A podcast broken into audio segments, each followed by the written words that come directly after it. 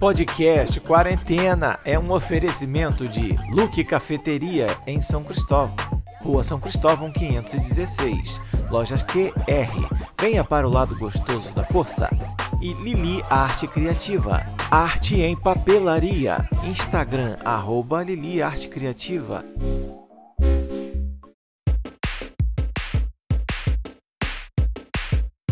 Fala galera, aqui quem fala é o Dom. Você está no podcast Quarentena, podcast da geração 80 que chegou aos 40. Mais um episódio da nossa segunda temporada com mais um tema cheio de nostalgia para vocês recordarem aqui junto com a gente. Eu vou chamar logo de cara o Júnior para fazer o recado dele, porque hoje tem jabá de novo. Pelo jeito, toda semana vai ter recadinho, hein, Júnior? Que negócio é esse? A produção tá deixando todo dia um bilhetinho aqui colado na tela do computador para a gente começar o programa. Deixaram para você aí também? Deixaram, deixaram. Fala aí, galera, beleza? É o seguinte, rapaz. Eu cheguei aqui para gravar aqui no estúdio, né? Hoje, por sinal, o ar-condicionado tá fluindo perfeitamente, né? A cervejinha deixaram geladinha. Que bom. Tá, tá de qualidade. E aí chegaram para mim e falaram assim: pegamos mais em dois países. Eu falei: que isso? Que isso? Vou mandar um recado Opa. pra galera lá. E estudei três horas para falar isso aqui, ó.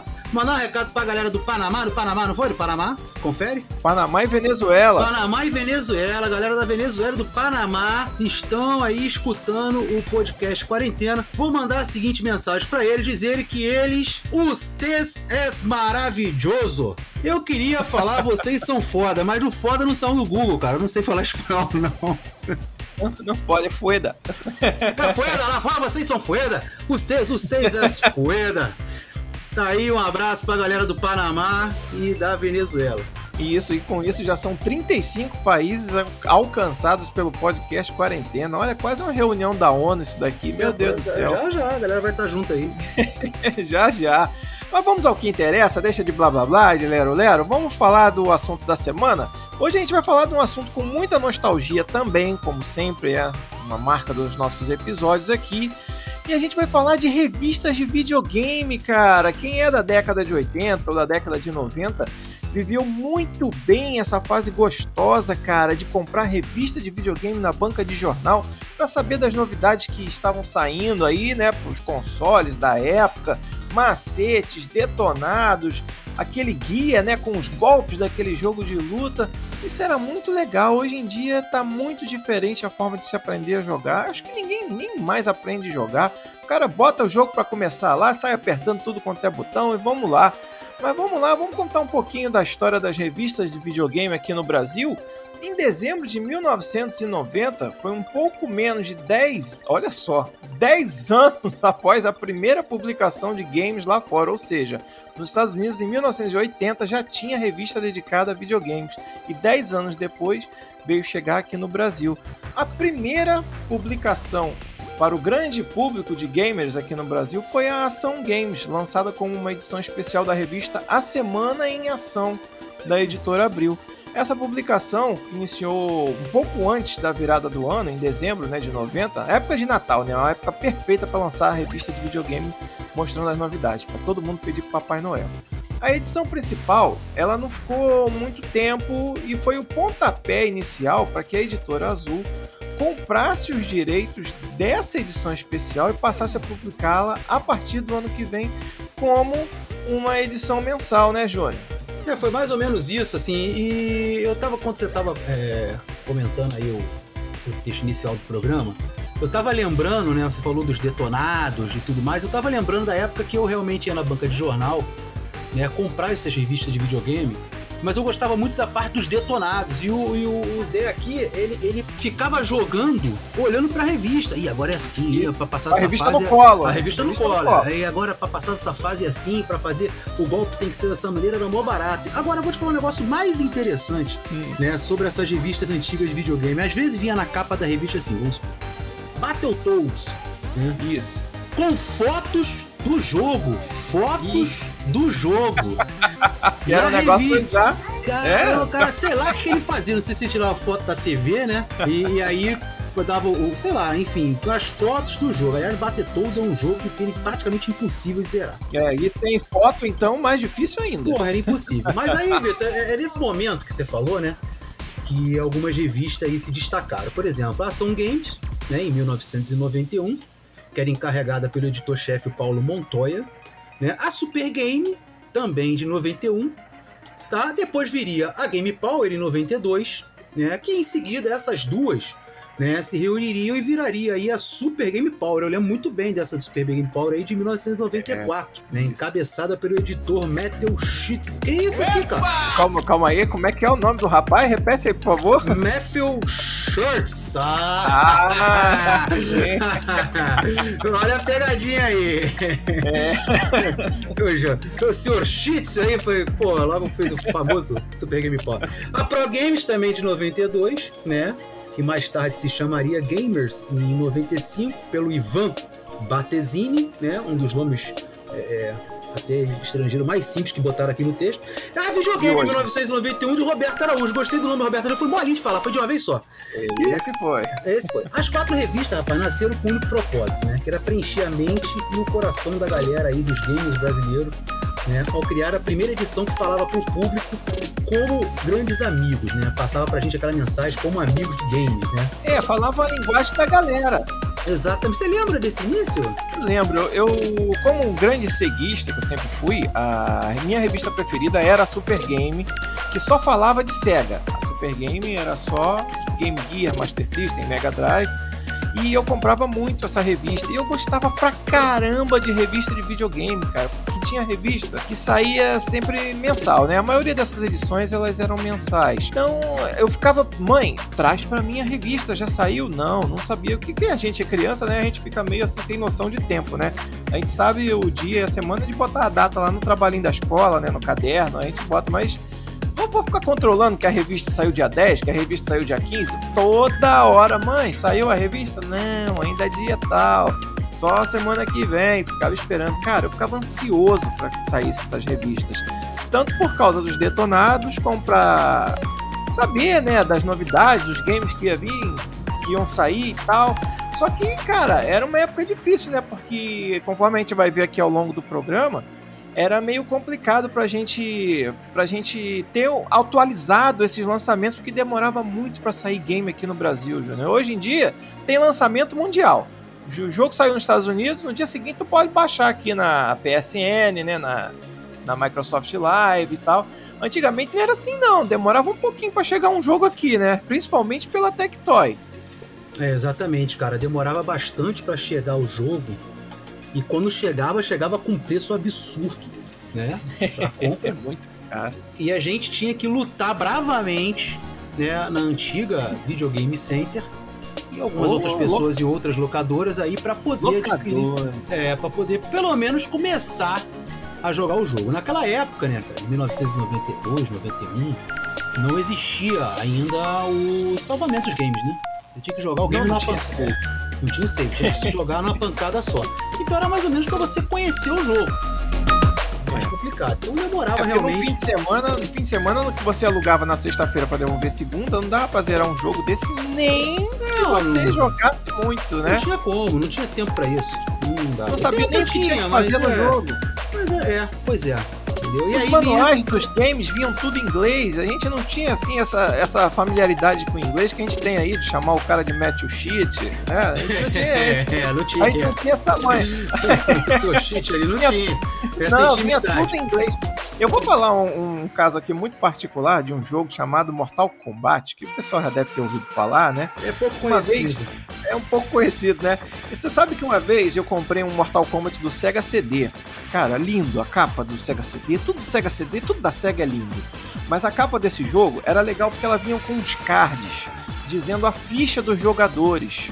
Então, eu lembro que assim, do Sub-Zero e do Scorpion, tinha lá, é, é local de nascimento, habilidades, o que, que ele lança, qual é a magia e tal. Aí eu lembro que, que no local de nascimento, local de origem, vinha escrito assim, unknown, que era desconhecido. E eu não fazia ideia do que significava unknown. Eu só sabia o seguinte, que o Sub-Zero e o Scorpion vieram do mesmo lugar, porque os dois vinham do unknown. Agora, da onde que é? o que, que é? O podcast já chegou nesse país aí? Não, acho que não. Mas eu, tudo que eu sabia é que eles vinham do mesmo lugar. Os dois vinham de Anon. Agora, onde é que ser, era esse Anon, eu não fazia ideia. Coisa de criança, né? Essa Olha é só. Moldávia. É, a pedra deve ser ali do lado. Mas vamos lá, Júlio. É, qual dessas revistas aí que você tem mais recordação? Que você comprava, colecionava ou tirou mais macete? Tu lembra qual dessas aí? Le- lembro, lembro. Era a Ação Games, né? Opa. E a Super Game Power. Mas assim, eu não lembro qual, qual das duas é, passava mais. Tinha uma das duas que tinha mais detonados. Tinha uma das duas que vinham mais assim, é, contando a história do jogo, né?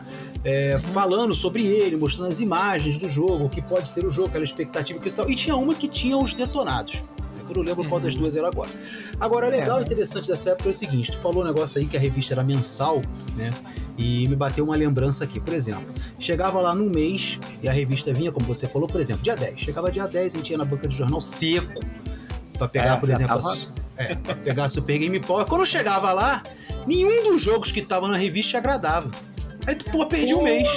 Perdi um Não, mês. perdi, perdi uma- um mês e perdi uma grana, né? Porque só É. veio jogo chato, não gostei de nenhum, não vou, não vou alugar nenhum, não vou pedir pro Papai Noel nenhum desses. Aí tu folhava a revista, tu olhava e falava, caraca, nenhum me agradou, cara. Só mês que vem agora. Agora só mês que vem, tinha muito disso. É verdade. E outra coisa muito característica dessa época, que a galera que viveu isso, que colecionou e comprava revista, vai lembrar, é que as artes das capas dessas revistas, e essas revistas tinham pôsteres também, cara, os pôsteres eram sensacionais. Eu tenho recordação desses pôsteres como se fosse hoje, assim. Parece que eu tô vendo eles aqui no, na parede do estúdio. Isso, rapaz, isso. Mas os Era, posters. era muito legal, cara. E, o- e o negócio legal é que as artes eram feitas pelas próprias editoras, com artistas próprios. Era um desenho que eles mesmos faziam, faziam lá, cara. Porque. E foi, virou uma grande marca desse período.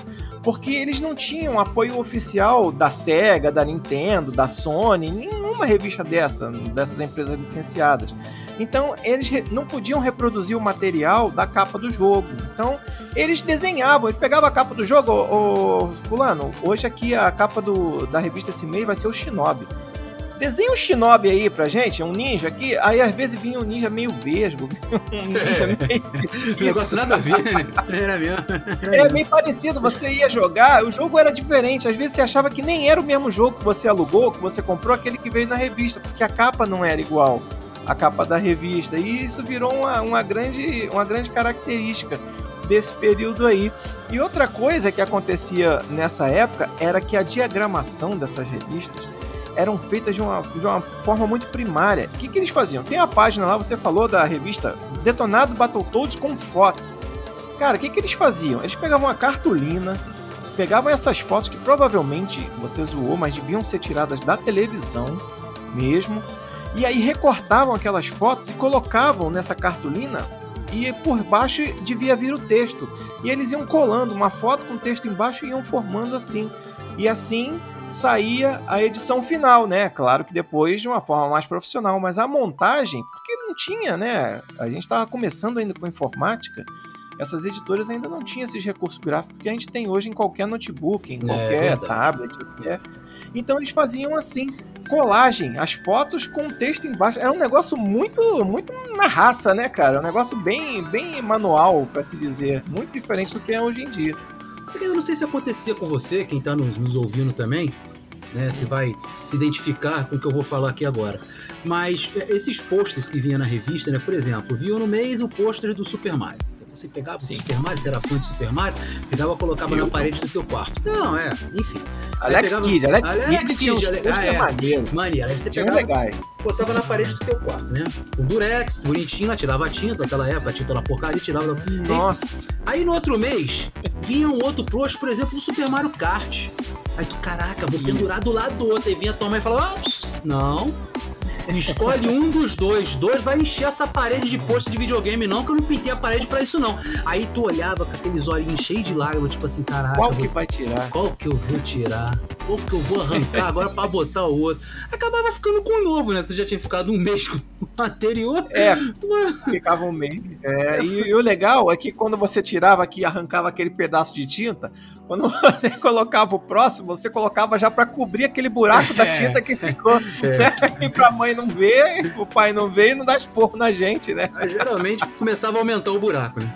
Geralmente é, começava a aumentar o buraco. Agora é, mais um negócio aqui. É, é, um ah. dos grandes fatores né, que diferenciar, diferencia a nossa revista dos outros países é que era o grande atraso, cara, com que as novidades chegavam para os profissionais é, em comparação aí, é. aos países lá de fora, né? É, nós estamos falando de uma indústria que sempre foi concentrada em dois grandes mercados, o norte-americano né, e o japonês. Tá? E um país como o Brasil, com graves problemas aí, sociais e econômicos, não seria né, o melhor lugar se encontrar a cobertura mais rápida e profunda dos games, né? Hoje é. em dia é, a coisa é completamente diferente. É verdade, tem, tem é, como eu falei. É, hoje existe. Do lançamento mundial, tu é. baixa aqui ao mesmo tempo e joga ao mesmo tempo com o cara lá no Japão, na Aí Ásia, eu vou, na Só fazer um comparativo contigo aqui. Né? Hum. Você joga, ah, como você falou, você joga um jogo aqui, um game aqui, praticamente ao mesmo tempo, o coleguinha lá na China. Você pode jogar aí um contra o outro. Antigamente todo mundo sabe que não era assim. Agora você imagina como seria hoje você esperar um ano hoje pra galera dos gamers de hoje esperar um ano para jogar Street of Rage, por exemplo. Pô, é, o jogo já chegava aqui velho, né? O pessoal já tinha descoberto todos os macetes, o pessoal já tinha zerado de todas as formas possíveis. Quando você ia jogar aqui, é uma grande novidade, que não sei o que, pô, os caras já estão cansados de jogar. E o jogo chegava caro, foi como você é, falou, né? Chegava caro. Mas tinha um detalhe. Tinha um detalhe nisso tudo. Porque o jogo, quando chegava pra gente aqui antigamente, tu não tinha nem noção do que era, porque você não via o jogo de lá. Hoje em dia o cara tem é. YouTube, né? O cara tem é. uma porção de ferramenta aí que o cara acompanha o que tá acontecendo lá fora. E a gente era criança, eu vou te falar, a gente nem ligava se o jogo era velho, se não era é, velho, o jogo fosse lançado há um ano, há dois, não fazia diferença. Mas, pra gente era novidade. Já que nós estamos falando de jogo, jogos antigos hum. aí da década de 90, tu lembra a sensação que era? Eu vou falar do Mega Drive, eu gostava muito do Super Nintendo, eu vou falar do Mega Drive porque você gostava do Mega Drive. É. é pegar aquela, aquela capinha de jogo do Mega Drive, cheirando a novo, tu abrir e vem aquele cartucho na tua mão pra. Que isso, né, rapaz? Pô, era muito legal, né, cara? Eu ficava olhando aqui o cartucho, aí pega o manual, li o manual todinho. É, Porque os que eram lançados aqui pela Tectoy vinham em português, né? Então tinha a historinha do personagem, tinha a historinha do jogo. E, cara, era muito legal, era uma experiência que hoje em dia é muito, é muito diferente de você esperar acabar um download, por exemplo, para jogar um jogo. É muito diferente se abrir aquilo ali. Por isso que eu gosto de, de CD, eu gosto de vinil, eu gosto de encarte, eu gosto de capa. eu prefiro, eu prefiro. É, ah, mas, okay. segue, segue o jogo. É questão de gosto pessoal, né? Mas vamos lá. Essas publicações de, de games que eram feitas lá no exterior, elas tiveram um papel também fundamental para as publicações nacionais, né? Porque, como a gente vai ver mais à frente aí ao longo do programa, as maiores revistas especializadas no assunto, que tinham licença, material licenciado, né? Justamente porque é, estavam nos Estados Unidos e no Japão. Então, as empresas que estavam lançando jogos lá, elas tinham interesse que as revistas falassem dos jogos dela, né? Então, elas eram as grandes referências das revistas daqui. E duas dessas revistas tiveram um grande destaque durante todo esse período de publicação em papel de revista aqui no Brasil. A Nintendo Power e a Electronic Gaming Monthly, que era mais conhecida como EGM, obviamente, né, por razões aí óbvias, né? EGM. É a Ação Games é, é difícil, imagina. Ah, por favor, jornaleiro, eu quero uma Electronic Gaming Monthly, por favor. ah, não, EGM, dá EGM aí, por favor. Aí é melhor, né? Ação Games, cara, ela licenciou o conteúdo da EGM e algumas revistas e matérias especiais. Eu lembro que até tinha uma série que eles faziam com os criadores dos videogames. Olha só, Júnior, audiência e público. Olha só essa história. Teve uma com Tohuru Iwatani, que nada mais é o criador do Pac-Man, japonês, óbvio, né? E tinha uma foto dele segurando uma pizza com uma fatia faltando e era justamente o formato do mascote. E eles. Do, do Pac-Man, né, cara? Daquele desenho do Pac-Man, uma pizza é, faltando uma fatia. E eles licenciaram essa matéria para publicar na Ação Games daqui. Agora, Júnior e audiência, eu pergunto para vocês: vocês faziam ideia que o design do, do Pac-Man tinha saído de uma pizza faltando um pedaço? Ah, eu, por exemplo, por exemplo eu não sabia disso não. Pois é, tu fica pensando aqui, pô, o cara desenhou, fez pesquisa, fez estratégia. Exatamente. Não, os caras estavam numa reunião ali, um faminto lá, um esfomeado, pegou logo uma fatia, ah, deixa eu comer isso aqui que eu não almocei e tal. Aí o cara olhou para aquela pizza faltando um pedaço e falou, porra, aqui o nosso personagem. É isso aqui, uma pizza faltando uma fatia. O Pac-Man. Olha aí, Júnior. Maneiro, interessante pra caramba. É, às vezes a gente pensa, é, às vezes a gente pensa que o cara tem, né? Você reúne a galera, né, cara? Aí, vamos lá. Vamos é. criar uma logomarca Cada um, tra trabalho de casa, cada um é. traz um desenho de um personagem amanhã. Não, o cara comendo a pizza, olhou, eu falei, Pac-Man. Tá aqui o Pac-Man, caraca, mano, muito, muito viagem, né? Vamos falar então da, já que a gente tá falando aqui das revistas, vamos falar da primeira revista aí que você falou que gostava muito, Júnior, que era a Ação essa, Games, né? Essa, é boa, essa era boa. Ação Games. Quem não lembra da Ação Games, que foi lançada como um especial, como a gente já falou, né, da Semana em Ação, substituiu a revista Placar na editora Abril em agosto de 90, teve a sua primeira edição em dezembro do mesmo ano, com esse nome, né? Semana em Ação Especial Games. Aí outra coisa que a gente fala assim, pô, os caras pensaram, não, olha só. As palavras em maior destaque no título da revista era ação e games. Então eles tiraram a semana e tiraram o especial. Então a semana em ação especial games virou ação games. Uma coisa muito original, muito fácil, né? Em março, mais ou menos entre março e abril de 91, ela saiu aí, foi a revista Mãe, né? Ela foi extinta no primeiro semestre do mesmo ano, mas aí a editora Azul comprou os direitos, comprou esse nome e passou a editar ela em outubro também de 91. E aí, Marcelo Duarte, o rapaz que foi um dos criadores aí, que hoje é jornalista da ESPN Brasil, um dos responsáveis pela criação da Ação Games e a edição da Ação Games também. É, essa revista chegou com notícias né, sobre o lançamento de dicas de como passar de fase em vários jogos. Né. A revista cresceu por cerca de dois anos, junto com o mercado de jogos, jogos eletrônicos aqui no Brasil. Chegou a ser publicada na Argentina com o nome Ah, de... qual o nome na Argentina? Action, Action Games. Não, será que era Action ou era Action? Action Game? É, assim, deveria ser, né? O correto seria esse, mas foi, foi o Action Não, mas era, mesmo. Action, porque a gente tem também ouvintes na Argentina, diga-se de passagem, tá? É, o pessoal na Argentina gosta muito de usar termos em inglês, então ficou Action Games. Action Games. Aí, é. quando a linha editorial começou a privilegiar um, um fabricante, né? em uhum. detrimento de outros, a qualidade começou a ser questionada, cara. A concorrência agressiva da Nintendo versus a Sega só acentuou essa situação. Olha só como é que são as coisas, tá vendo aí? Mais uma vez aí, ó. Sega é. ou Nintendo? E aí? Agora o É, porque, é, porque a Ação Games não tinha separação. Ela falava de todos os videogames que tinham na época e praticamente aí, década de 90, era só Sega e Nintendo. Ainda não tinha Playstation, ainda não tinha Sony na parada. E aí eles começaram a falar mais de uma do que da outra. Aí o cara falou: ah, pô, não vou comprar essa merda não, não fala mais da SEGA. Só fala, puxa saco da Nintendo. Aí o pessoal que gostava da SEGA, como eu, por exemplo, parou de comprar. Eu não comprava mais. Mandaram uma imagem aqui, ó, a produção separou a imagem de uma revista da Ação Games, né? Que é pra gente lembrar do que era.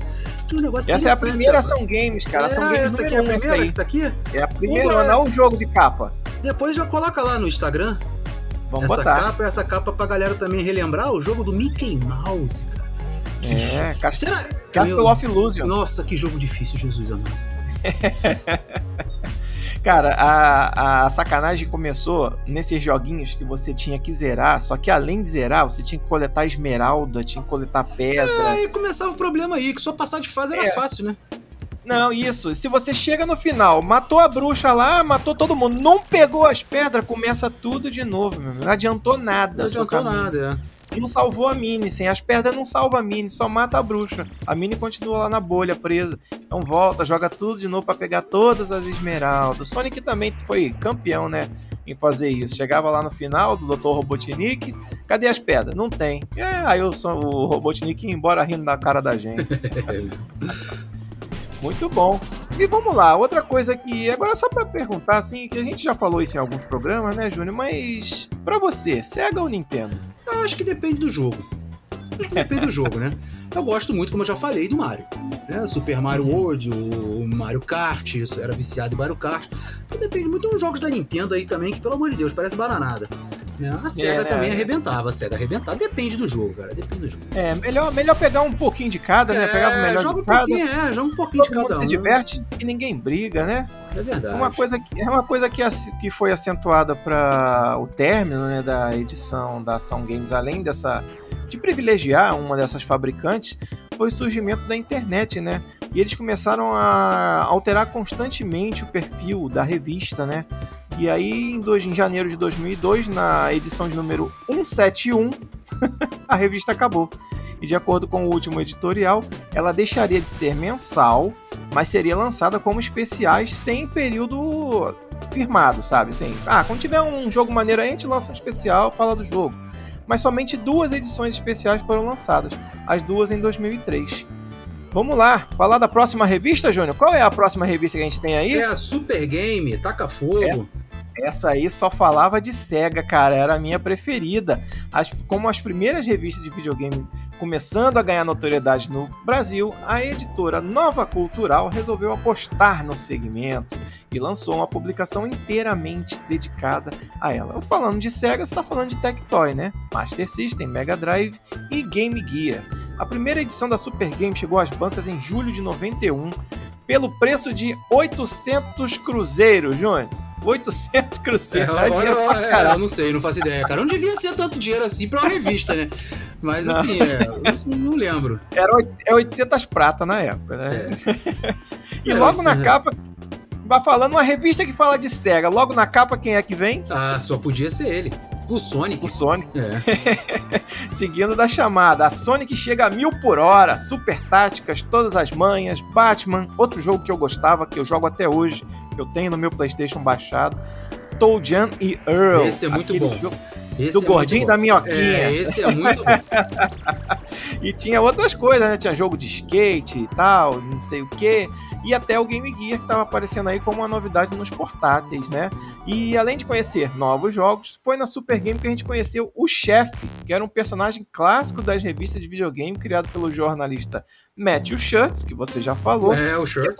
Que, é, que era um maluco, né? De cabelo arrepiado, óculos e língua para fora. ele, ele é meio que o editor da revista, né, Júnior? Agora eu quero saber de você, tu tem recordações da revista Super Games? Rapaz, vou ser muito sincero para vocês todos. Vaga, bem vago mesmo, assim, recordação a revista Super Game, assim como a outra revista, Nação Games, a produção mandou também pra gente aqui. Eu fico olhando a meia hora pra essa, pra essa primeira revista. capa aqui e não tá, não tá dando, não. É mesmo, cara? Tá, que não. isso? Agora, eu tô com uma saudade muito grande desse aparelhinho que tá aqui no canto esquerdo ah, da revista, o Game Gear, que vinha com o su, Como é que é o nome? Super Monaco GP. Vinha junto com ele, rapaz. Eu tive um Game Gear também, eu tive todos os consoles da SEGA. Do primeiríssimo foi o Master, até o Saturno. O Dreamcast eu não tive. Eu acho que foi o único que eu não tive foi o Dreamcast, que já estava na época do PlayStation, eu já estava no PlayStation. Mas até o Sega Saturn eu tive todos eles. E aí tem a galerinha da revista ali, tá vendo? O chefe, lá, os é editores. É verdade, bem legal, bem legal. colocar, colocar essas capas aí, rapaz, lá num post, né? Pra galera relembrar também. Agora, o, o Master System, a Sega Master System, eu me lembro perfeitamente do Master System falando de um jogo que eu vou mandar até um abraço para ele, que ele é fã número um dessa galera, né? A Turma da Mônica. Lembra ah. aquele jogo da Turma da Mônica? Sim, a Derval ah, jogou muito. Ele, era fã, ele é fã número um da Turma da Mônica, né? Ele, ele, ele tem o gibi, as revistinhas da Turma da Mônica até é, hoje. O Manacão, ele gosta... é. E daí por diante. Isso. Diz ele é agora que é pros filhos dele, tá guardando pros filhos dele. É, sei, pros filhos. Os filhos nem bota a mão, as crianças nem botam a mão. Nele não deixa. Deixa não. Não vai, não vai rasgar, vai estragar. Agora, um negócio que eu achava legal também, cara, nas revistas de videogame, era as cartas do leitor. Normalmente, assim, hoje em dia você tem rede social, Instagram, então você postou o negócio lá, os caras já comentam. Na revista você tinha que mandar uma carta pra revista e seis meses depois saía a sua carta. Isso. Olha que negócio. Rezando e ela fosse escolhida. É, se ela fosse escolhida, é, fosse sorteada. É, e seis meses depois saía Olha, a tua carta. Eu, eu nem tentava, eu nem tentava. eu mandei algumas cartas. Eu adorava, cara, Super Game, eu gostava muito. Agora eu vou deixar para você, Júnior. A produção deixou aqui uma, uma revista específica para você falar sobre ela, que era a revista que falava só sobre Nintendo. Qual era a revista, Júnior? A Game Power, né? A Game Power foi uma revista brasileira sobre os jogos eletrônicos, né? Que possuía, como você já falou, foco na Nintendo. E em 1994, como nós falamos lá no início do programa, né, ela se uniu aí a Super Game, dando origem aí a que eu falei que é uma das que eu mais gostava, que era a Super Game Power. E a primeira edição foi em julho de 92 e a última edição em março de 94. Era essa, viu? Era essa aqui que vinha a Super Game Power, que vinha os detonados. Era, viu? Uma das duas que eu não lembrava. Essa uhum. era a que viu os detonados. Agora, vou, rapidinho aqui, só um, um. Vou aparentar, parentei. Né? Parentei. Pô, pode parentar. Parentei. É, olha só, julho de 92, março de 94. Vou botar aí dois anos, praticamente dois anos, né? Cara, dois anos de Super Game Power parecia muito mais, não parecia, só, não? Só, não. A Game Power ah, sozinha. A Game Power sozinha. Ah. Game Power sozinha falando só de Nintendo. Ah, é, porque a outra começou em 94, perfeito. Começou depois, ah, é. Então aí ela falava o quê? De Nintendinho, Game Boy, Super Nintendo. Era esses três consoles. E na primeira edição, o que que tem na capa, Júnior? Nada mais, nada menos que Street Fighter 2. E ainda dizendo assim, é. ó, Rever... isso é que era legal. Era o destaque do negócio. Você tem a foto do Street Fighter 2, o Blanca, né, que era o, o lutador brasileiro, revelamos tudo. Aí tu, caraca, é, é essa. Compra, Agora compra, vou comprar, compra. vou pegar todos os macetes, vou saber como é que mata o Bison, é. como é que é o macete do Zangief, como é que mata o Balrog, tá tudo lá. Tá tudo e lá. Essa, essa revista me deixou com muita raiva, cara, porque um dos jogos que saiu pro Super Nintendo e que fez muito sucesso e que até hoje é um dos mais vendidos aí da história de todos os tempos foi o danado do Street Fighter 2, que não saiu pro Mega Drive, ele só saiu pro Super Nintendo quando saiu no Mega Drive, aí foi o Street Fighter 2,5 mas foi um bom tempo depois. Então, um grande trunfo que a Nintendo tinha sobre a Sega, principalmente os jogadores que eram fãs da Nintendo, era jogar o Street Fighter 2 em casa, que a gente com console da Sega não podia ainda, né, Júnior? Você matou muita gente de inveja com o Street Fighter 2 também, né? Inclusive a mim, né? Pô, não, você lembra de uma história, eu vou contar aqui pra galera, né? Lá é, vem. é, ela vem história, né? Meu irmão que fala. É, ah, o Júnior já vai contar a história. Aqui, lá vem. É. Vai o Júnior contar a história, senta aí. Eu teve um, um, churrasquinho lá em casa, né? Onde eu morava. E uns amigos, tal, os pais, amigos, tudo mais. E as crianças, as crianças, né? Na época meio perdida, um jogava a bola para um lado, pular na piscina. Aí tivemos a ideia de pegar aquela televisão de tubo antiga, botar lá fora no quintal. Peguei o meu Nintendo, coloquei e eu coloquei apenas a fita do Street Fighter do Nintendo lá atrás, né? Que era do Phantom System. Você só podia Sim. jogar com Ki, um Guile, o Ryu, o, o a Chun-Li e o Zangief, né? É, só tinha quatro personagens. Só quatro personagens. Cara, acabou o churrasco. Era fila. Era fila para poder jogar. E tinha até, tipo assim, tem a organização. Não, não pode usar um continue. Não, pode sim, pode. Não, não pode. Não, não, não. perdeu o passo controle. A partir do próximo pode, hein? A partir do próximo.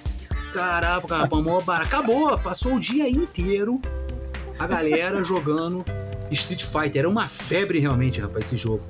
Muito, muito legal. E mais uma revista que vinha com um pôster, né? E tinha várias promoções, inclusive na capa da na edição número 1, eu tinha aqui uma promoção que eles iam sortear três Super Nintendo e mais 100 prêmios em troca de uma frase. Você tinha que mandar uma frase eu pra lá. Fui bom nisso. É, eu, eu tentava, eu já arriscava aí, negócio de, de botar frase, o título, eu já arriscava. Eu, e essas promoções de revista de videogames, Júnior, e audiência, eu participava de todas. Eu mandava carta. Minha mãe trabalhava no correio. Então eu mandava carta para tudo quanto era lugar. Eu mandava carta para todas as revistas. Era muito doido. Mas aí aí a gente já vê, tanto nesse pôster da Game Power, como na capa da revista, aqueles desenhos que eram feitos na própria editora, né, é, hoje Esse, esse é, Blanca aí tá bonitinho, não tá? Esse Blanca tá uma gracinha, tem tudo a ver com o do jogo. tá parecendo o Fred Krueger, cara. Ah, esse cara. Blanca. E o Fred Krueger do filme novo, hein? Nossa, mais feio ainda. É mais feio ainda. Deixa eu te fazer mais uma... feio, mais mal feio. Deixa eu te fazer uma pergunta em relação a essas revistas de Sim. games, né? Agora que nós falamos dessa do Super Game Power, qual que você gostava mais, cara? O que você achava mais legal nas revistas assim? Eram os detonados, os lançamentos ou quando vinham os macetes? Cara, eu gostava muito de macete, mas eu vou explicar. Não é macete pra zerar o jogo com flauta, igual o Super Nintendo, pega um rabinho no, na primeira fase e já vai pra última. Não é esse tipo de macete, não. Você falou de Battletoads, por exemplo, né? Que é aquele jogo dos sapinhos brigões, né? Jogo difícil, né, Júnior? Concorda comigo? É o jogo Battletoads? Pelo amor de Deus. É. Então, difícil, a gente vai lembrar aqui. cara, tem que ter macete para você detonar um chefe, para você matar um chefe, tinha que ter os macetes. Era diferente do Sonic, por exemplo. Sonic tinha que pular lá no Robotnik, não sei quantas vezes, e você já decorava a movimentação dele e já ia lá dando as porradinhas nele e ia matando. Agora tinha jogo que só com macete, não, era, cara. Ó, você tinha que saber. De cabeça Macete aqui. pra vida, vida infinita. De cabeça, bater todos. Aquele Zelda era... Porra, Zelda, nunca joguei, cara. Eu não consigo jogar Zelda. Contra. Eu não saio. É, contra? Caraca! Era muito difícil Jogo de zerar. Difícil. Era muito difícil. Muito, muito difícil, muito difícil mesmo. Não tinha como, sem o detonado, sem um macetinho para você pegar. Por exemplo, no Contra, ele vinha com aquele tirinho merda lá no início, né? Aquele tirinho de bolinha. Tu tinha que pegar logo uma, uma águia lá para você pegar um tiro maneiro. Aí detonava a tela toda com um tiro só. Pô, se você não pegar o um macete para onde você vai achar aquele tiro bom lá para você zerar o jogo, tu vai ficar jogando a primeira fase a vida inteira, cara. Você não vai sair da primeira fase. Então essa parte de macete era a parte que eu mais gostava, justamente para não ficar parado na mesma parte do jogo. Agora eu também é... curtia os detonados. Você sabe qual era, o, qual é considerado o jogo mais difícil né, da nossa época de zerar hum, lá de 1985? Eu acho que é o contra. Nada. Ghosts and Goblins. Putz, isso era muito difícil, cara. Muito difícil, realmente. Eu, eu nem Só com detonado. Não, só com detonado. É, detonado ainda... cheio de foto. Mas eu não me recordo. eu vou até pesquisar depois sobre isso. Eu não me recordo de ter saído um detonado desse jogo. Eu acho que não saiu, não. Ah, eu lembro que saiu do Castlevania. Do Castlevania saiu. Mesma... Castlevania nessa mesma que também era um joguinho difícil, cara. Era. Era um era. joguinho difícil. Agora, Mario também era um jogo. Mario era um jogo diferente, porque você não passava raiva. Contra você passava raiva. Battletoads você passava raiva. É, o Mario verdade. não, era um jogo que você, você, por mais que você não passe, não chegue no final, você se diverte. Você eu, joga se divertindo. Eu sou traumatizado com Castlevania. É. Ó, Donkey Kong Donkey é Kong, outro ah, jogo que era... rapaz. nesse estilo. É. Né? Mas era conte, difícil, era difícil. conte, compartilhe conosco o seu trauma de Castlevania, por favor. É porque eu joguei pela primeira vez na Nintendo, o jogo era extremamente difícil. Eu praticamente não conseguia chegar no final do jogo de jeito nenhum. E aí, conforme os anos passaram, né, agora, por exemplo, tem Castlevania pro PS4, não tem? PS4 tem, agora tem, então. E, e, eu tinha o PS3 na época eu nunca baixei o Castlevania. Fiquei sem interesse. Os gráficos eram maneiros, a história do jogo era. Mas não baixar, cara, eu tinha medo, cara. Eu, eu, eu traumatizado com Castlevania. Nunca mais jogou? Nunca mais joguei. Caraca. Não, mas tem diferença desses jogos que você passa raiva e dos jogos que você se diverte. A SEGA, ela tinha muito por característica os jogos de diversão. Todo jogo da SEGA, Alex Kidd, Sonic, esses jogos de fase, você se divertia. Agora, a, o Master System, a SEGA, ela teve um problema muito grande, na minha opinião, que era um futebol. Tinha lá um futebolzinho. Lembra dos futebolzinhos de antigamente? É, era uma barata. a, a SEGA, ela lançou um negócio antes do FIFA, né? Vamos lá. FIFA foi um divisor de águas, né? Antes do FIFA Soccer de 94, todo jogo que saía da SEGA tinha música. É. Como é que você joga um futebol com música de fundo? Me explica aqui. É, no, no, no, no, estádio de futebol, você se concentra lá com a musiquinha. Não dá, você vê o jogo, ou você joga o jogo ou escuta a música. Jogo de futebol com música não dá. É muito chato. E você Mas, me assim... fez lembrar de Gol da Nintendo. É. Oh, aliás, vai, vai trabalhar, agora. Ô, ô DJ, fala pra mim. Você tem como hum. colocar só um trechinho aí do, do Gol? É da musiquinha do jogo, né? Tinha até aqueles carrinhos. O carrinho que o bonequinho é. parecia que ia arrancar a perna do outro. Parecia chuva, né? O barulho. Coloca aí, ô. Coloca aí o trechinho. É, musiquinha, musiquinha do gol, é isso aí. É. Boa. Bem lembrado, boa, bem boa. lembrado. Bem lembrado. música, música, trilha sonora de game é um negócio muito marcante, né? A gente tem aí algumas que são icônicas, como a do próprio Mario, do próprio Sonic, do Streets of Rage. A SEGA era campeã do OutRun. Tu lembra do OutRun, aquele jogo de carro é, da SEGA, Júnior? Difícil, rapaz. É outro jogo também Caraca. que eu tinha trauma, porque eu tinha que ficar passando nos, check, nos checkpoints, né? Pra aumentar o tempo. Pô, isso era desesperador, isso. cara. Isso era desesperador. Jogo de, jogo de carro com tempo, né, cara? Que invenção, Não, né, cara? Desesperador. É, quando veio o Super Monaco GP, que já era Fórmula 1, não, era a volta. Você tinha que fazer as voltas e chegar em primeiro para juntar os pontos. Mas antes disso, eram jogos de corrida com tempo. Tu tinha que alcançar o checkpoint para ganhar mais tempo. Cara, isso aí era torturante. Era E não é assim, não chegou, continua. Não, não chegou, volta do início. Começa é, tudo começa de novo. tudo de novo. E não tinha save, era torturante. Então vamos lá, a gente já tá em 94, né? Aí acabou a Super Game, acabou a Game Power, veio quem? A Super Game Power. A fusão dessas duas revistas aí falava de tudo, né? Falou de Nintendo, falou de fliperama, falou de Sega e já começou a pintar um PlayStation por aí, PlayStation 1 e tal, também já entrando nessa daí. E a Super Game Power é uma revista que ocupa um lugar especial na memória de todo mundo que teve o privilégio de viver essa época. Eu sou um orgulhoso colecionador de duas dessas revistas que a gente vai falando ao longo do, do programa. A Super Game eu tenho todas as edições e a Game Power eu tenho, acho que umas 26 ou 30 edições da Game Power. Eu tenho bastante. Não tenho todas. É, durou dois anos, não é isso? É, praticamente é, dois anos. Se você tem 30, por exemplo, você tem é, praticamente é, tudo. Todas. Tinha os especiais que saíam detonados, por exemplo, Mortal Kombat. É. Saía o guia de, de Fatality. Caraca, Júnior! Guia de Fatality do Mortal Kombat. É. Tu lembra disso? Lembro, é aquele que você é, é, é decorava, chegava na hora de dar o fatality, embolava o meio campo todo. tu não conseguia, Porra. os dedos se enrolavam, não sei o que tu fazia, não conseguia, dava só um soquinho, pum, aí o cara caía assim. É, é porque o lance é o seguinte: você tá com a revista aqui no colo, né? Aquele, aquele cenário de gamer dos anos 90. Você tá sentado jogando com a revista no colo. Você fala, ó, vou jogar com a Sônia. Já olhava aqui, ó, Fatality 1 da Sônia, Fatality 2, Babality, Friendship, decorava tudo. Trás, trás, frente, frente, soco, chute, defesa, pula pra frente, pula pra trás. Aí chega na hora de dar o. Já Como era. a gente já falou, já, já, falou no especial do Mortal Kombat lá atrás, né? Eram seis segundos para dar o fatality. Já se embolou todo, já o boneco era. cai, dá um, dá um soquinho já era. Mas vamos lá. Algumas características aí, Júnior, da Super Game Power. Fala pra gente. Ela se tornou conhecida né, por cobrir diversas plataformas da época, né? E um, difer um diferencial dela era uma quantidade imensa do número de páginas na revista, porque eles traziam conteúdos aqui do Brasil, né? E também das revistas dos Estados Unidos e do Japão. Mas o maior diferencial aí da Super Game Power era mesmo, como você falou, os personagens, né? E tinha o é. chefe, o Baby Betinho e o Marjorie, Marjorie, Marjorie, Marjorie Bros. É, é, isso. É. O chefe era o editor principal da revista, né? O Baby Betinho, que o Evandro gostava bastante, era o cara que era especializado em jogos de luta. Ele era meio marombadinho, assim, careca, meio Vin Diesel, né? Cada personagem desses fictícios que tinham na revista, que eram os colunistas, eram especializados em um tipo de jogo.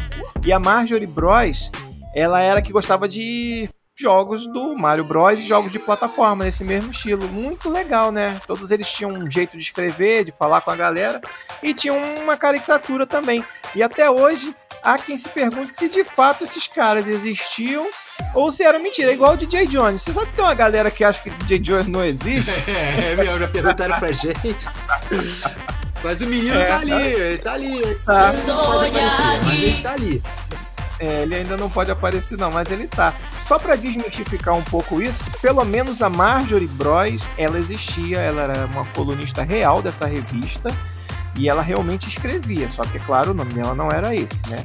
Era um nome fictício. O outro parecia rapidinho, antigamente é, tinha muito disso, né? Porque a gente ficava na curiosidade. A gente ficava na curiosidade, ah, quem era Marjorie Bros, né, por exemplo. A gente não uhum. sabia, porque não tinha. Hoje em dia o cara chega assim, ah, quem é a Marjorie Bros? O cara vai lá, bota no Instagram Marjorie Bros. E é a fulaninha aqui. Existe, né? né? É. Pois é. Outra revista aí da, da nossa época era a revista Videogames que era a revista famosa por separar os consoles em páginas coloridas, cara, e organizar as fotos de um modo que parecessem né, uma história em quadrinhos. Era maneiro, muito pai, legal, muito, muito bacana, é. era legal. Eu lembro da videogame. Inclusive a videogame, ela cria, foi criado recentemente um perfil no Instagram que a gente segue.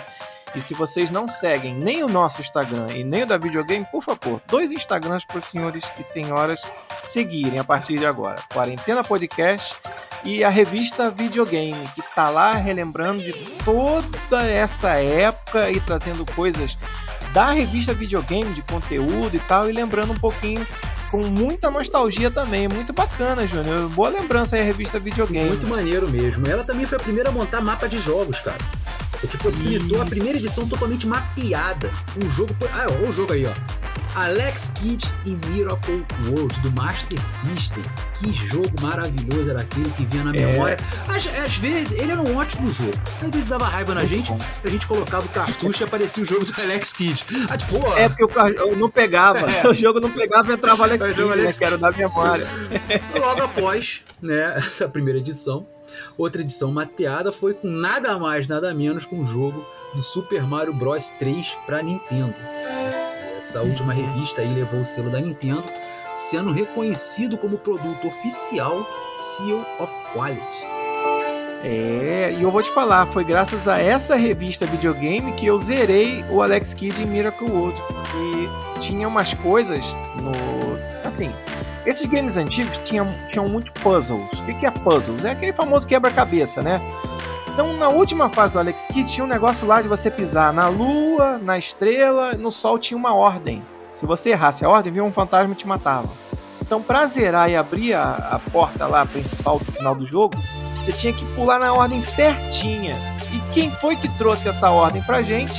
A revista Videogame. Antes dela, ninguém tinha detonado esse jogo, ninguém tinha chegado. E essa forma de, de mostrar o jogo em mapa facilitou muito, cara, pra gente, pra gente chegar até o final, tanto no, no Mario como no Alex Kidd mesmo.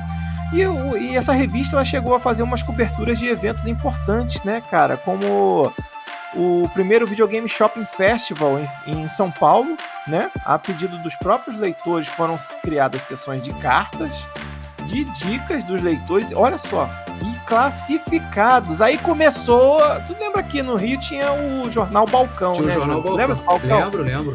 Ajudava bastante, rapaz.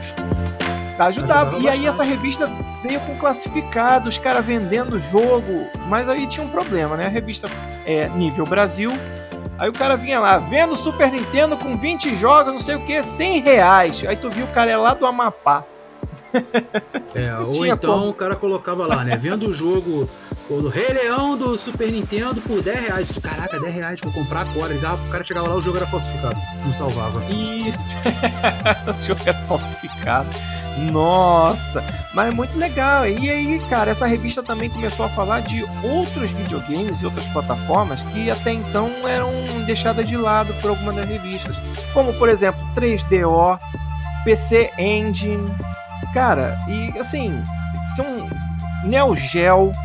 O 3DO, eu vou falar para vocês, era um videogame que eu invejava muito. Porque o 3DO era um, um videogame tipo Sega CD. Foi um dos primeiros videogames a funcionar com mídia de CD. Os jogos eram todos com personagens digitalizados, igual Mortal Kombat, aqueles personagens filmados, que era gente de verdade. Todos os jogos do 3DO eram assim, então tinha uma qualidade imensa. Só que eu acho que esse videogame nunca chegou no Brasil de forma oficial. Ele só vinha para cá importado. Era é complicado, então, não chegou mesmo não.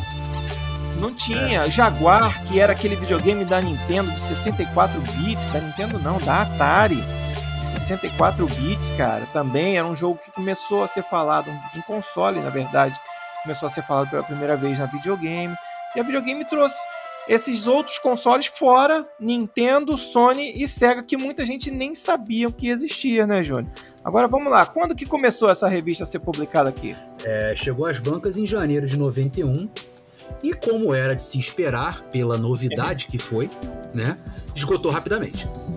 Mal é. chegou, já era muito difícil de você encontrar numa banca, a aceitação foi unânime da revista. A revista Videogame voltou à banca em fevereiro de 91 com a segunda edição, né?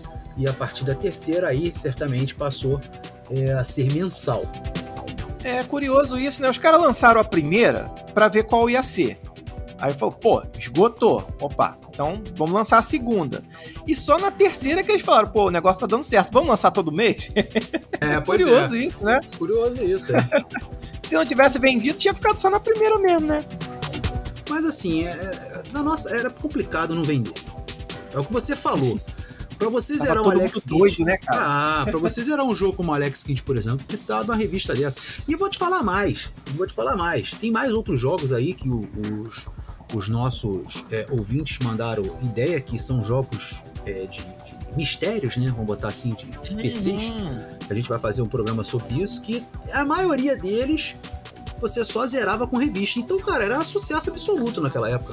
Não tinha como não É, ser. ainda tinha uns jogos de PC também, né? Que começou a vir nessas revistas e tal. E a gente ainda nem falou, só que a gente vai reservar um capítulo muito especial do nosso podcast Quarentena para falar dos jogos de computador. A gente ainda vai falar de jogos de computador, né, Júnior? Tem boas re- recordações também. Tem né? muitas, nossa. E com a chegada dos novos consoles mais poderosos, ela começou a diminuir o espaço das plataformas mais antigas, seguindo simplesmente as que estavam em foco. E até criou um espaço para computador, né? Como eu falei aí já no finalzinho da revista. Os jornalistas cobriram as maiores feiras e convenções sobre games, trazendo informações em primeira mão para todos os leitores.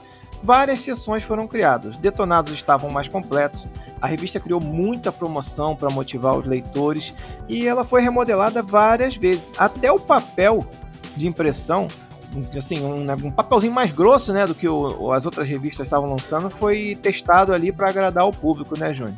Mas a- a- essa, essa introdução do PC ela não foi muito bem aceita pelos, pelos leitores. O público-alvo já não se interessava mais pelo conteúdo da revista, né? Aí as vendas caíram drasticamente. Então a editora decidiu descontinuar a publicação, infelizmente, nos deixando só com as lembranças aí das revistas de videogame. Isso aí a gente vai entrar num capítulo à parte aqui que nem tá na nossa pauta, mas a gente não pode deixar de falar que eram as revistas de PC. Aí, meu amigo, com revista de PC, aquela revista maldita que vinha com CD-ROM, Júnior. E o que que tinha Que no CD-ROM não da é. revista? Não, aqui não era de Deus, não, cara. Os caras lançaram uma revista que vinha com CD Não. e aí dentro do CD, vai. 550 fala aí. jogos, 550 jogos. Aí tu botava o jogo lá, o jogo era tudo pela metade. Tu só jogava a primeira Isso. fase de um, o outro vinha com vírus, o outro estava três troços do teu computador que tu não sabia o que era. E assim por diante. 5 mil É, fontes. é, 5 mil fontes. 5 mil fontes, 200 mil cliparts, né? Que tinha cliparts, Ah, é, aqueles cliparts, negocinhos que você é. colar no Word, né? Olha, era desesperador. É, cara, aí com a vinda dessas revistas de PC, né? Que essas revistas que vinham com CD-ROM, as revistas de videogame foram perdendo espaço nas bancas, mas não nos nossos corações, que até hoje a galera sente saudade, né? Hoje é muito fácil, né, Júnior? Você pegar um jogo aí no YouTube, seguir, você não precisa nem jogar, você não precisa nem ter o jogo. É só você acompanhar o cara jogando. É, a mesma coisa? Do que a revista, não. Não, facilita Não, bastante. É, facilita bastante. Eu, por exemplo, eu joguei. Eu zerei aquele é, The Last of Us, né? Do PlayStation. E boa parte do jogo eu acompanhei o gameplay do cara aí, não sei da onde e tal. Eu acompanhei o gameplay dele. Pra saber o que, que eu tinha que fazer pra não ter que voltar tudo novo. Facilita bastante, né, cara? Facilita muito. Você vê o que ele tá fazendo. Antigamente você não via cara tava fazendo. É, só tinha. Só tinha Só dica. tinha fotos, é, né? tinha dica ali, ó. dica e ó, fotos. Pega, Quando tinha foto, é, né? pega a arminha aqui, dá o teco na cabeça do cara. Agora, como tu vai fazer isso aí já é problema teu. É, é por isso que eu nunca zerei o The Last of Us até hoje, tu sabe? Pô, Eu tô naquela mesma fase até que hoje. isso. Pois é. A primeira revista da videogame, só pra gente encerrar o, a nossa pauta aqui, Júnior. Quem é que tava na capa da videogame? Nada mais, nada menos que o Senhor Mario. É, Super Mario Bros. Aí também, tinha o também aquele desenho, né, que não era o oficial. oficial é. da Nintendo. Era um Mario dando uma piscadinha que nem dá pra ver que é o Mario se você bobear, se você olhar meio assim. Você sabe que é o Mario por causa da roupa, É né? verdade. Não, tem o bigodão também. Ah, dá, dá, Tem, tem o dá- bigodão. Dá, dá sim. E aí tinha foto dos games já na capa. Esse foi um diferencial. Tinha foto da tela dos games na capa. E aqui tem um game, cara, que me chamou muita atenção, que esse futebol aqui do Mega Drive. Tá vendo aqui? Tá acompanhando tô, tô, aqui? Tô, tamo junto. Eu vou, eu vou publicar lá no nosso Instagram pra galera lembrar da revista Videogame. Tem o perfil que eu já falei pro pessoal seguir, que é muito legal. Mas tinha essa foto maldita desse pênalti aqui, o cara cobrando um pênalti de frente pro gol e o goleiro, assim, como se fosse uma partida mesmo de futebol. É. Cara, aí tu vai pensar o quê? Caraca, o jogo é maneiro pra caramba, é igual um jogo de, da televisão. Só que isso aí é só na hora do pênalti, tá? O resto do jogo é só aquela cabecinha do jogador de cima Bizarro. que você só Aqueles bracinhos se mexendo assim, e... só vê a bola, a cabeça e os bracinhos. E tinha um jogo do Master na época, que era a Copa 90, Copa de 90, se não me engano. No, ou 90 sim. ou 94, mas acho que era 90. E. Da Itália 90. Itália 90, isso então era a Copa de 90. É. É, o jogador vinha com um rabinho, tu lembra? É porque era, era, era seta, era, era, era seta, seta pra você saber qual o jogador que você tava comandando, mas ele tinha um negócio, parecia um rabinho. um rabinho. Caraca, cara. Cara, a gente fica bizarro, Aí, a gente fica rindo hoje, mas na época era sensação. a gente passou por cada coisa pra chegar onde a gente chegou, hein, cara? É bizarro, né? É a evolução, é, né? E aí a revista... Tem, tem. Aí a revista trazia aqui, ó, cotações, qual os... e tinha nota para os jogos. Eles tinham uma tabelinha, faziam assim, é gráfico, jogabilidade, dificuldade e classificação. E aí você preenchia com cinco, acho que eram barrinhas, né? Como se fosse uma barrinha de vida. Aí eles preenchiam gráfico e até o total lá e tu falava, pô, o gráfico é maneiro do jogo, mas é muito difícil. Eu, então tinha lá é, a classificação era infantil. Pô, o jogo é maneiro, mas é muito infantil, não vou gostar. Pô, era muito legal, cara. A revista Videogame realmente trouxe bons momentos para nossa infância aí e para nossa vida de gamer, cara. E também tinha promoção, sorteava videogame, sorteava fitas, sorteava pistola. Júnior, tu lembra do joguinho de pistola? Lembra cara? aquele do Nintendo que matava os patos? Né? Tinha vários, é. tinha do, do Master também que eu gostava muito. Tinha um de policial, cara, que era mó barato. Eu não lembro de qual era o videogame. Tinha um policial que ah, você andava devia... no carro pela rua, aí o cara freava e atirava nos bandidos e tal. Era mó barato. assim, é, muito... eu, eu, jogava muito esse jogo, a galera vinha na instrução, né? Uma instrução que você uhum. tinha que jogar numa distância X. Eu nunca joguei nessa distância, não, porque na distância que, eu, que o cara mandava eu nunca acertava ninguém. Não sei se não funcionava. Ah, tu, colava, tu colava a pistola na tela da TV, é, né, cara? É, era assim. Porra, que que. Olha só, cara, que maceteiro, o cara. que não tinha graça zerar o jogo assim, tinha. pô. Até porque aquilo ali. aquilo ali, cara, é um negócio que até hoje eu não entendo esse sistema de pistola. Como é que o cara sabia que eu tava dando tiro naquela direção? É, o cara. É, é, uma, é uma tecnologia que até hoje eu não entendo muito bem, não. Fica hoje tem é, tem mouse, tem não sei o que, é, tem aquela câmerazinha de sensor de movimento. Aí, o cara, tinha aí o cara hoje fala que é gamer, o cara compra computador, cadeira. Cadeira. É. Tua cadeira naquela época era aquela cadeira toda empenada que sobrava, tua mãe colocava para você jogar videogame. Aquela, aquela de palha rasgando, é, né? É. Aquela que tinha aquele fundinho de palha né? trançada. Pelo amor de Deus. Aí o cara hoje compra cadeira, mouse. É um computador de 10 mil. 10 mil, mouse com 250 botões. É um... E aquele teclado que acende todo? Acende todo. Aí o cara tem. Parece uma boate. Três telas, né, pra olhar o negócio. Cara, antigamente jogava com a pistola. É, na, na, televisão de 14. Na televisão de 14. 14 polegadas, que é menor que o notebook, cara. Já tinha Olha aquele isso. divisor atrás, que você botar canal 3, canal 2. Os caras hoje já acham que joga é. videogame, cara. Eles acham que joga videogame. É. A gente é muito gamer raiz, cara. Eu tenho certeza que a galera que tá ouvindo a gente também chegou até aqui ouvindo a gente também é gamer raiz, raiz legal e passou por todas essas dificuldades para hoje a gente curtir esses jogos aí de última geração, né? Com bastante evolução tanto de gráfico como de jogabilidade. Vamos chegando na reta final do programa, Júnior. Vamos mandar aquele, aquela despedida pra galera aí que tá curtindo a gente. A segunda temporada tá pegando fogo, hein, cara? Começou legal, né, rapaz? Um abraço pra Cuidado galera pra aí. se queimar, que... hein? Não, é, não, queimar não. Vamos mandar um abraço pra galera que nos aturou até o final mais uma vez, né? Foi maneiríssimo aqui relembrar essas revistas, cara. Foi uma nostalgia legal mesmo. Eu gostei, viu? Vou dizer pra você que eu gostei e ah. espero que a galera tenha gostado também.